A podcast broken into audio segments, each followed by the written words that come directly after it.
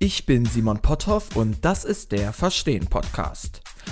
Dies ist die erste Episode einer zweiteiligen Serie rund um die Metropole Hongkong. Im zweiten Teil wird es um das moderne Hongkong und die Demokratiebewegung gehen. Dafür werde ich mit der prodemokratischen Aktivistin Glacier Kwong sprechen.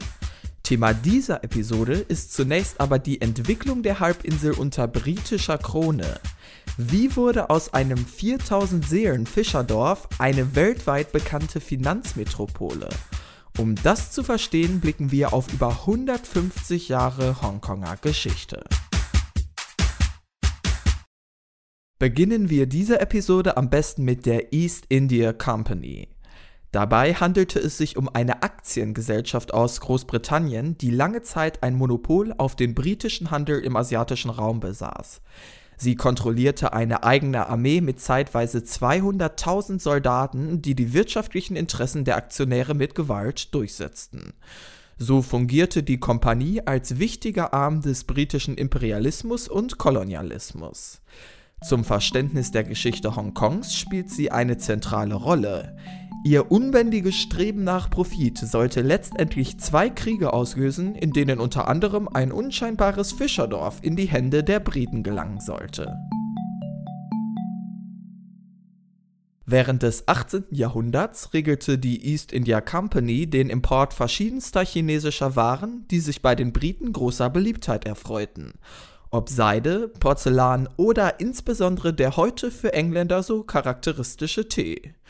Die riesige Nachfrage der Briten nach chinesischen Gütern beruhte aber nicht auf Gegenseitigkeit. China exportierte fleißig die aus Europa nachgefragten orientalischen Waren, ohne selbst großbritische Produkte zu importieren. Es entstand ein Handelsdefizit aus Sicht der Briten, das sich wohl oder übel in der Staatskasse bemerkbar machte. So suchte man händeringend nach einem Gut, das man den Chinesen in ähnlich hohen Summen verkaufen konnte, um die Handelsbilanz wieder in den Griff zu bekommen. Die East India Company fand ihr Heil im Opium, ein Rauschmittel, das aus den unreifen Samenkapseln des Schlafmonds gewonnen wird.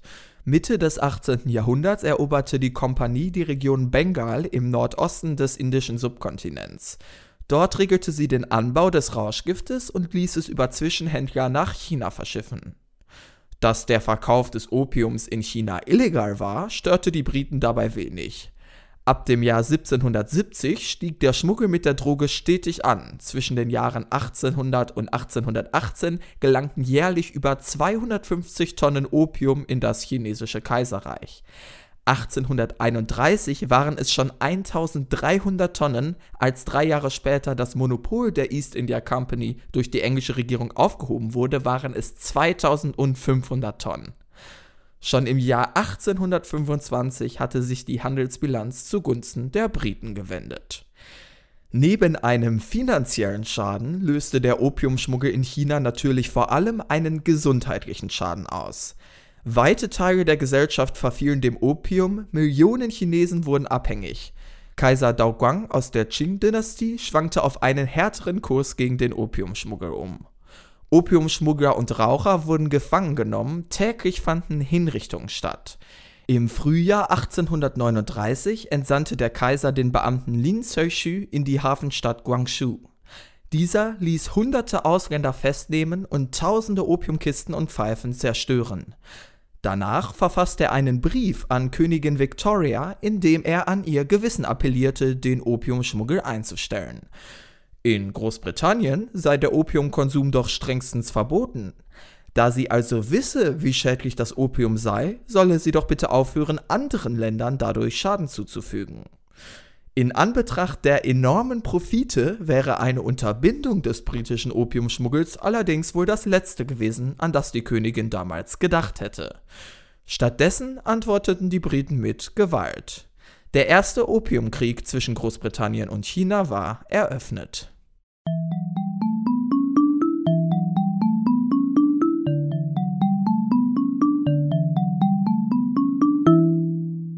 Zwei ungleiche Mächte standen sich gegenüber, als die Flotten des Vereinigten Königreichs im Sommer 1840 das Feuer vor der chinesischen Küste eröffneten.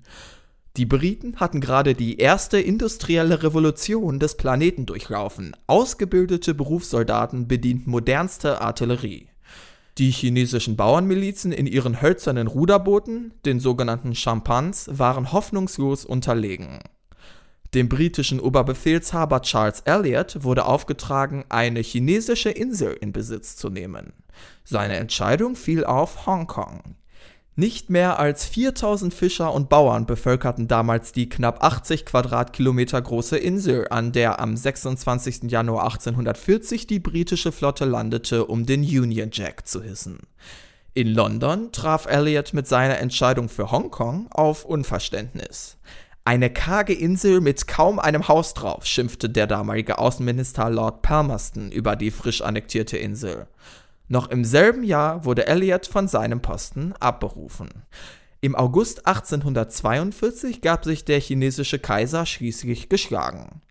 Die Briten diktierten dem bezwungenen Kaiserreich im Vertrag von Nanjing neben Reparationszahlungen, festgeschrieben niedrigen Handelszöllen und der Öffnung fünf wichtiger Handelshäfen auch die Abtretung der Insel Hongkong an England. Über 150 Jahre lang sollte die Insel an der Grenze Chinas dem britischen Königreich angehören.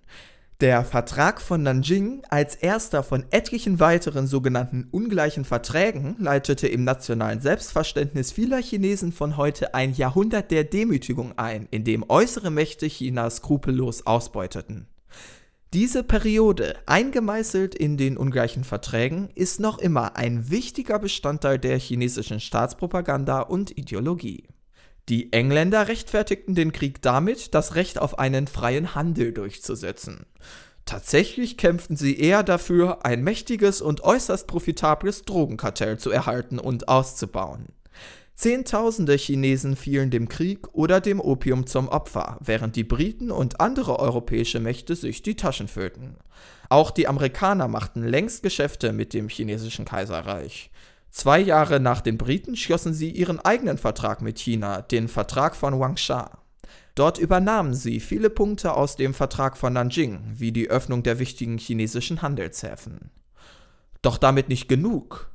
Um den Opiumverkauf zu steigern, suchten die Briten einige Jahre später einen unbedeutenden Vorwand, um diesmal gemeinsam mit den Franzosen in China einzufallen. Auch der zweite Opiumkrieg endete mit einer bitteren Niederlage für das Kaiserreich und einem demütigenden Friedensvertrag. Die Briten rissen sich weitere 8 Quadratkilometer Territorium unter den Nagel, diesmal auf dem chinesischen Festland direkt gegenüber der damaligen Insel Hongkong, heute bekannt unter dem Namen Gaulang. Der Kaiserpalast wurde zerstört, die vollständige Legalisierung des Opiumhandels war nun mit Waffengewalt erzwungen worden. Die Geschichte sollte dem britischen Admiral Charles Elliot mit seiner Entscheidung für Hongkong recht geben. Entgegen aller Bedenken aus London erwies sich die einst karge Insel als nützlicher Ort für einen wichtigen Handelshafen, sowohl für Opium als auch andere britische Produkte. In den ersten Jahrzehnten, die auf die Opiumkriege folgten, lief beinahe die Hälfte aller britischen Exporte nach China durch Hongkong. Der chinesische Opiumimport aus dem Hongkonger Hafen übertraf den aller anderen im Vertrag von Nanjing geöffneten Häfen zusammen. Im Jahr 1898 pachteten die Briten insgesamt weitere 973 Quadratkilometer Land vom bereits britischen Teil auf dem chinesischen Festland bis zum Shenzhen-Fluss zusammen mit weiteren 233 Inseln in der Bucht. Die Gebiete wurden Großbritannien vertraglich für 99 Jahre zugestanden und werden noch heute New Territories genannt. Rund die Hälfte der heutigen Hongkonger Bevölkerung lebt auf diesen New Territories. Sie machen fast 90 Prozent der Landmasse Hongkongs aus. Mit Hongkong Island, Kowloon und den New Territories besaß das Vereinigte Königreich nun alle Gebiete, die heute als Teil der Hongkonger Metropole verstanden werden. Um die Jahrhundertwende verlor der Opiumhandel nach und nach an Relevanz. 1906 wurde in China ein kaiserliches Edikt verabschiedet, das die endgültige Verbannung des Opiums im Inland und aus dem Ausland innerhalb der nächsten zehn Jahre zum Ziel hatte. Tatsächlich erwies sich das Edikt als ziemlich effektiv. Die Kosten für den Opiumschmuggel stiegen rasant an, der Handel mit der Droge wurde immer weniger attraktiv. Im gleichen Jahr erlangte die Liberale Partei bei den Parlamentswahlen in Großbritannien einen Erdrutschsieg. In Anbetracht sinkender Profite und beeinflusst durch die Anti-Opium-Bewegung im eigenen Land arbeitete die liberale Partei mit dem Qing-Kaiser an einer gemeinsamen Opiumpolitik. Bereits 1907 kam es zu einer bilateralen Abmachung, sodass der Opiumhandel über die Jahre zum Stillstand kommen sollte. Insgesamt wurde die Entwicklung Hongkongs in der ersten Hälfte des 20. Jahrhunderts primär durch die politischen Entwicklungen in China und auf dem Rest der Welt geprägt. In den Jahren 1911 und 12 fand die Qing-Dynastie im Zuge der Xinhai-Revolution nach 268 Jahren ihr Ende. Das einstige Kaiserreich wurde zu einem Nationalstaat. Es folgten der Erste Weltkrieg und die anschließende Vierte Mai-Bewegung in China. 1927 begann der chinesische Bürgerkrieg zwischen der nationalistischen Partei Kuomintang und den Kommunisten. Die Turbulenzen der Großen Depression als Folge der weltweiten Finanzkrise gingen natürlich auch nicht spurlos an Hongkong vorbei. 1937 begann der Zweite Japanisch-Chinesische Krieg, der mit dem japanischen Angriff auf Pearl Harbor Teil des Zweiten Weltkriegs wurde. Von Dezember 1941 an besetzten japanische Streitkräfte Hongkong. Die Besatzung endete mit der Kapitulation Japans am Ende des Zweiten Weltkriegs. An diesen schoss in China die finale Phase des Bürgerkriegs an, den die Kommunisten 1949 für sich entschieden und daraufhin die Volksrepublik China ausriefen. All das sind Ereignisse, die hier nur kurz Erwähnung finden sollen, da sie nicht maßgeblich für das Verständnis des heutigen Hongkongs sind. In den kommenden Jahrzehnten jedoch sollte Hongkong eine enorme wirtschaftliche Entwicklung hinlegen. Die Kolonie sollte als einer der vier sogenannten Tigerstaaten weltweite Aufmerksamkeit erlangen und das Hong Kong Model of Industrialization sollte Wirtschaftswissenschaftlerinnen und Wissenschaftler aus allen Winkeln der Erde auf den Plan rufen.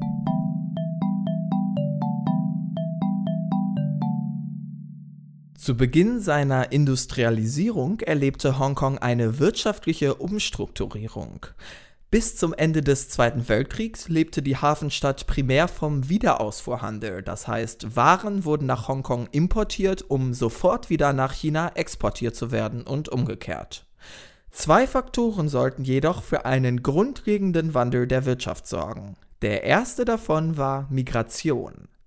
Während der finalen Jahre des chinesischen Bürgerkriegs wuchs die Hongkonger Bevölkerung rasant an, von 600.000 im Jahr 1945 auf 2,1 Millionen in 1951. Industrielle aus Shanghai brachten Kapital und technisches Know-how nach Hongkong. Hunderttausende Flüchtlinge mussten irgendwie in die Hongkonger Wirtschaft integriert werden. All diese Menschen auf einer verhältnismäßig kleinen Halbinsel hatten kaum eine andere Wahl, als ihr Einkommen über Arbeit zu verdienen, die in größten Teilen auf körperlichem Einsatz beruhte. Gleichzeitig brach im Jahr 1950 der Koreakrieg aus. China, das auf Seiten Nordkoreas kämpfte, wurde mit einer Reihe an Handelsembargos belegt, die für einen deutlichen Rückgang im Handel mit den westlichen Staaten führten. Hongkongs primäres Wirtschaftsmodell als Umschlagplatz für chinesische und westliche Güter war in Anbetracht dessen und der wachsenden Bevölkerungszahl auf der Halbinsel nicht länger haltbar. Der Import, insbesondere von Rohstoffen und Lebensmitteln, blieb jedoch überlebenswichtig. Um für diese Importe aufkommen zu können, entwickelte sich in Hongkong ein großer Produktionssektor für unterschiedlichste Konsumgüter, Kleidung und Textilien. Der Textilsektor kann dabei als Grundstein der Hongkonger Industrialisierung verstanden werden. Die Shanghaier Industriellen brachten ihre Maschinen mit in die Kolonie, sodass die dortigen Textilfabriken Anfang der 50er Jahre mit modernster Maschinerie ausgerüstet waren. Mit der Zeit gewann die Kleidungsindustrie immer mehr an Bedeutung. 1970 war sie der größte Produzent und Arbeitgeber Hongkongs. Ein typisches Beispiel für ein Konsumgut made in Hongkong ist die Perücke. Ende der 60er Jahre in Mode gekommen, stieg die Nachfrage rasant an. 1970 machten Perücken stolze 8% der Hongkonger Exporte aus. Das Bruttoinlandsprodukt pro Kopf stieg innerhalb von nur 20 Jahren von rund 430 aktuellen US-Dollar 1960 auf 5700 Dollar 1980, ein Anstieg von gut 1200 Prozent. Aufgrund dieser enormen wirtschaftlichen Entwicklung zählt Hongkong zu den vier sogenannten Tigerstaaten. Im Gegensatz zu Südkorea, Singapur und Taiwan enthielt sich die Regierung in Hongkong allerdings weitgehend der Industrieplanung. Im internationalen Vergleich gab es in Hongkong relativ niedrige Steuern, ein schwaches Arbeitsrecht und eine geringe Staatsverschuldung. Die Hongkonger Industrialisierung dient vielen Vertretern eines Laissez-faire-Liberalismus somit als leuchtendes Beispiel dafür, wie rasant sich eine Wirtschaft möglichst frei von staatlichen Einflüssen entfalten kann. Doch ganz so untätig wie einige liberale Ökonomen es gerne behaupten, war der Staat in Hongkong doch nicht. Gezwungen durch den Zuzug vieler billiger Arbeitskräfte investierte die Regierung auf der Halbinsel zum Beispiel früh in sozialen Wohnungsbau. Noch heute lebt beinahe die Hälfte der Hongkonger Bevölkerung in staatlich geförderten Wohnungen. Auf diese Weise erkaufte der Staat der eigenen Industrie einen Arbeitskostenvorteil. Die Unternehmen konnten ihren Arbeitskräften niedrigere Löhne zahlen, da diese bei ihren Wohnungsausgaben vom Staat unterstützt wurden. Beginnend mit der Reform- und Öffnungspolitik in China Ende der 70er Jahre wurden viele Arbeitsplätze des verarbeitenden Gewerbes aus Hongkong auf das chinesische Festland verlegt, da dort zu billigeren Konditionen gearbeitet wurde. Wieder einmal sollte sich die Wirtschaft der Halbinsel neu strukturieren. Der Produktionssektor als treibende Kraft der Industrialisierung Hongkongs wurde abgelöst durch einen breiten Dienstleistungssektor, der sich von 1980 an zum größten Wirtschaftssektor in Hongkong entwickeln sollte. Heute muss Hongkong als Dienstleistungsökonomie verstanden werden. Über 90 Prozent des Bruttoinlandsprodukts wird durch den Dienstleistungssektor generiert. Die Industrialisierung Hongkongs wurde auf der ganzen Welt mit Staunen verfolgt. Doch mit jedem weiteren Jahr, das auf der Halbinsel verstrich, wuchs auch die Unsicherheit über ihre Zukunft. Denn, wir erinnern uns, der Pachtvertrag, den die Briten mit dem chinesischen Kaiserreich 1898 für die sogenannten New Territories schlossen, galt für 99 Jahre. Bis 1997 waren diese New Territories, auf denen immerhin fast die Hälfte der Hongkonger Bevölkerung lebte, also garantiert unter britischer Kontrolle. Doch dann, mit Sicherheit würde China nach Auslaufen des Pachtvertrags auf die Rückgabe der Gebiete bestehen. Doch konnte Hongkong einfach so mit einer Landesgrenze durchtrennt werden? Unmöglich.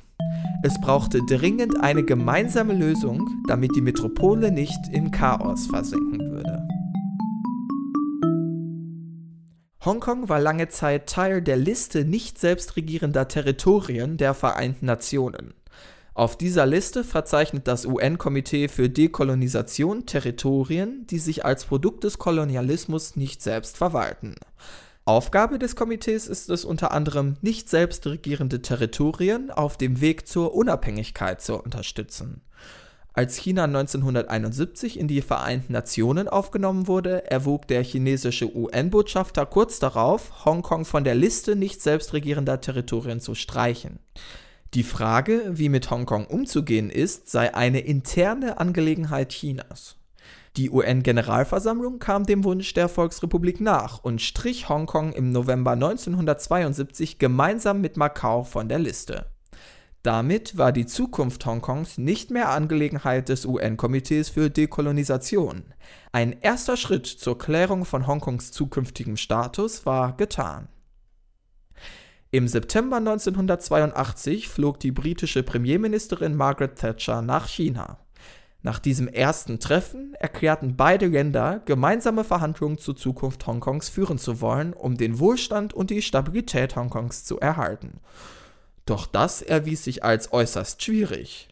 Großbritannien nämlich hielt alle in der Vergangenheit geschlossenen Verträge für rechtmäßig. Aus dieser Perspektive könnten Hong Kong Island und Kowloon auch nach 1997 weiterhin britisch bleiben.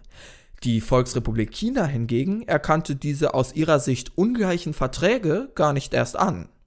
Ein chinesischer Unterhändler warf der Gegenseite eine kolonialistische und imperialistische Attitüde vor, schließlich waren die Verträge Produkte des britischen Kolonialismus aus dem 19. Jahrhundert.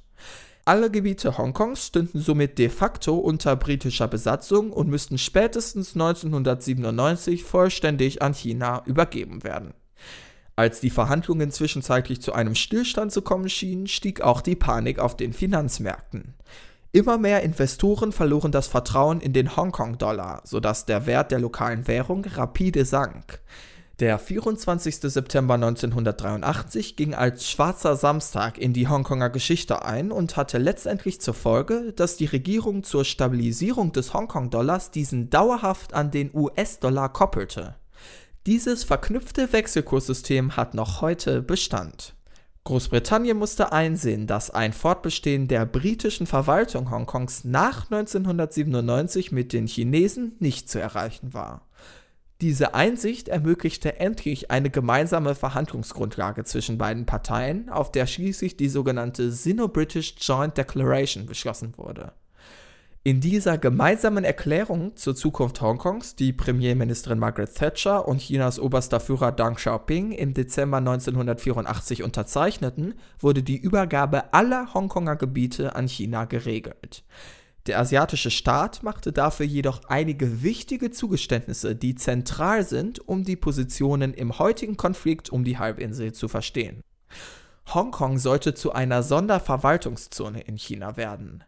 Als eine solche Sonderverwaltungszone garantierte die chinesische Regierung Hongkong einen hohen Grad an Unabhängigkeit.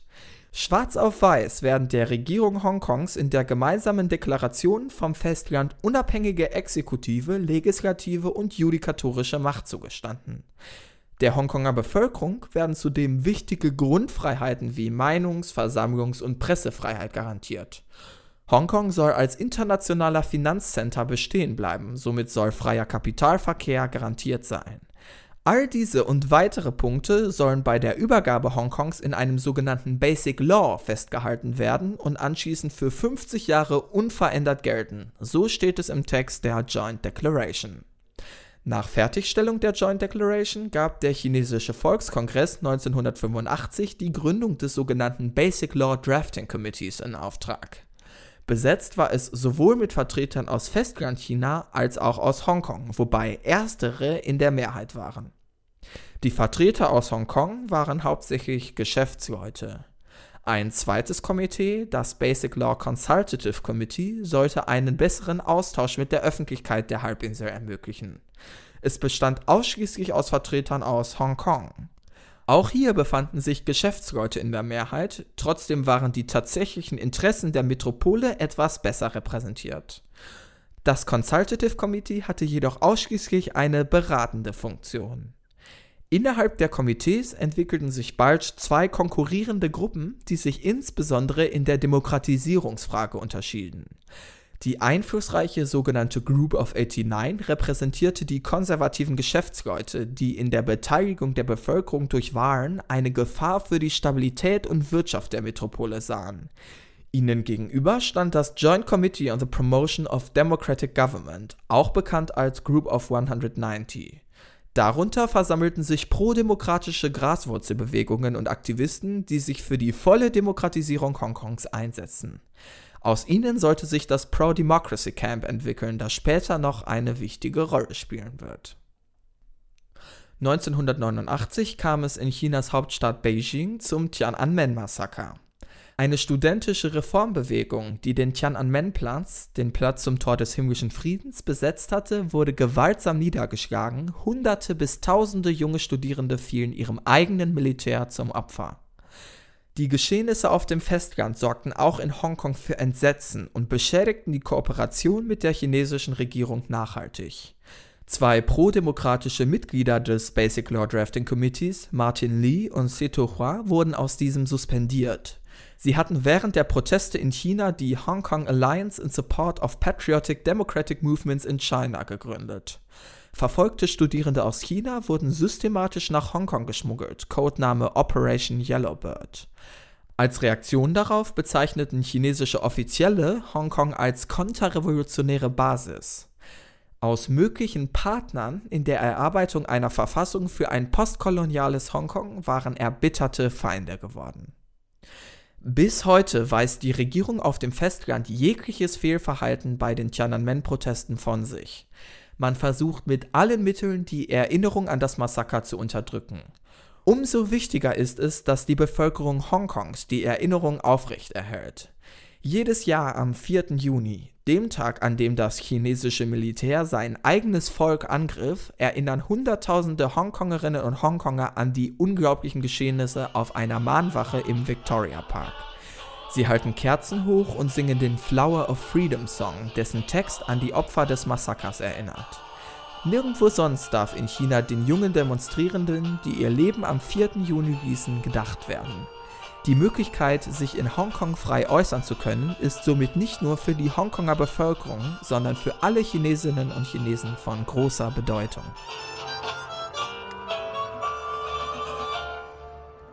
Als das Basic Law Drafting Committee zum Abschluss kam, spielten die verschiedensten prodemokratischen Anregungen für die politische Struktur Hongkongs aus dem Consultative Committee praktisch keine Rolle mehr. Spätestens nach dem Tiananmen-Massaker unterstützte die chinesische Regierung vollends die konservative Fraktion, die sich vehement für die Verlangsamung der Demokratisierung Hongkongs aussprach. Hierbei sollte noch einmal angemerkt werden, dass Hongkong auch unter britischer Herrschaft zu keinem Zeitpunkt eine Demokratie war. Bis zur Unterzeichnung der Joint Declaration gab es kaum Demokratisierungsbemühungen seitens der Briten. Hongkong wurde mit Ausnahme der japanischen Besatzung stets von einer britischen Verwaltung regiert, an dessen Spitze ein Gouverneur stand, der vom britischen Monarchen bestimmt wurde. Erst als das Ende der britischen Verwaltung Hongkongs unausweichlich wurde, unternahm man hastige Demokratisierungsversuche. Im Jahr 1985 fanden die ersten indirekten Wahlen zum Legislativrat Hongkongs, der gesetzgebenden Kammer der Kolonie, statt.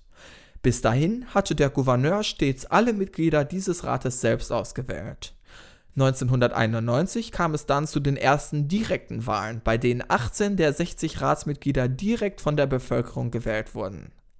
Nachdem der letzte britische Gouverneur Hongkongs, Chris Patton, eine große Wahlreform durchgesetzt hatte, fanden im Jahr 1995 die ersten und letzten Legislativratswahlen statt, bei denen alle Mitglieder direkt von der Bevölkerung gewählt wurden. Aus chinesischer Sicht war das völlig inakzeptabel. Die Bemühungen der Briten, ausgerechnet in den letzten Jahren ihrer Kontrolle in Hongkong ein vollends demokratisches Parlament zu etablieren, waren ein Affront gegenüber der totalitären asiatischen Großmacht. Seit der Ernennung Pattons zum Gouverneur im Juni 1992 hatte sich das Verhältnis zwischen Beijing und London deutlich verschlechtert. Die politischen Reformen des letzten britischen Gouverneurs verärgerten die chinesische Führung, da sie aus ihrer Sicht gegen vorherige Vereinbarungen verstießen. Bei den Legislativratswahlen 1995 gewann das pro-demokratische Lager zwar die meisten Sitze, doch aus Beijing hatte man bereits verlautbaren lassen, diesen Legislativrat nach der Übergabe Hongkongs auflösen zu wollen. Im Dezember 1996 wurden aus China 60 Mitglieder für den Provisional Legislative Council, einen provisorischen Legislativrat, bestimmt.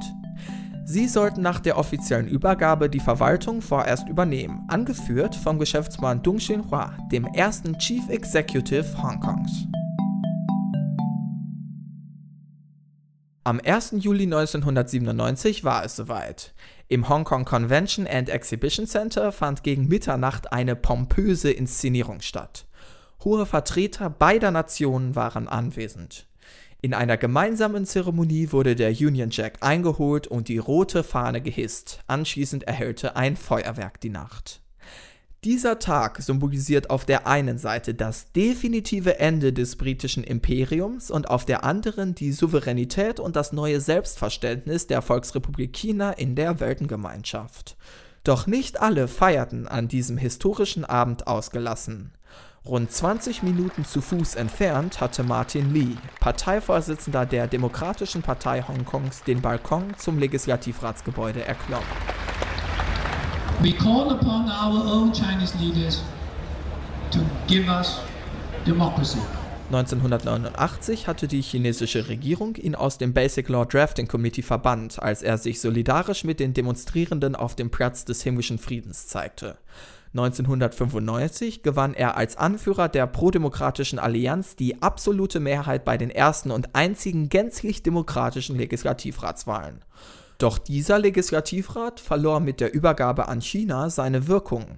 Stattdessen übernahm zunächst der provisorische Legislativrat ohne ein einziges demokratisch gewähltes Mitglied, kontrolliert vom chinesischen Festland. Auf dem Balkon des alten Legislativratsgebäudes richtete sich Lee an seine Unterstützer. We here give to the world a promise. We promise to our people that we will fight all the way. We will continue to be your voice.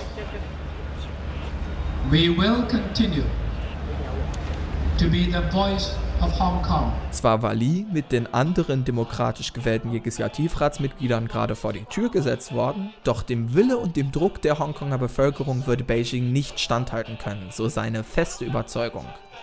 Entsprechend richtete er die letzten Worte seiner Rede an die chinesische Führung, die ihn, den populärsten Vertreter des Volkes, nun schon das zweite Mal entmachtet hatte. Die Flamme der Demokratie sei entzündet und sie brenne in den Herzen des Volkes.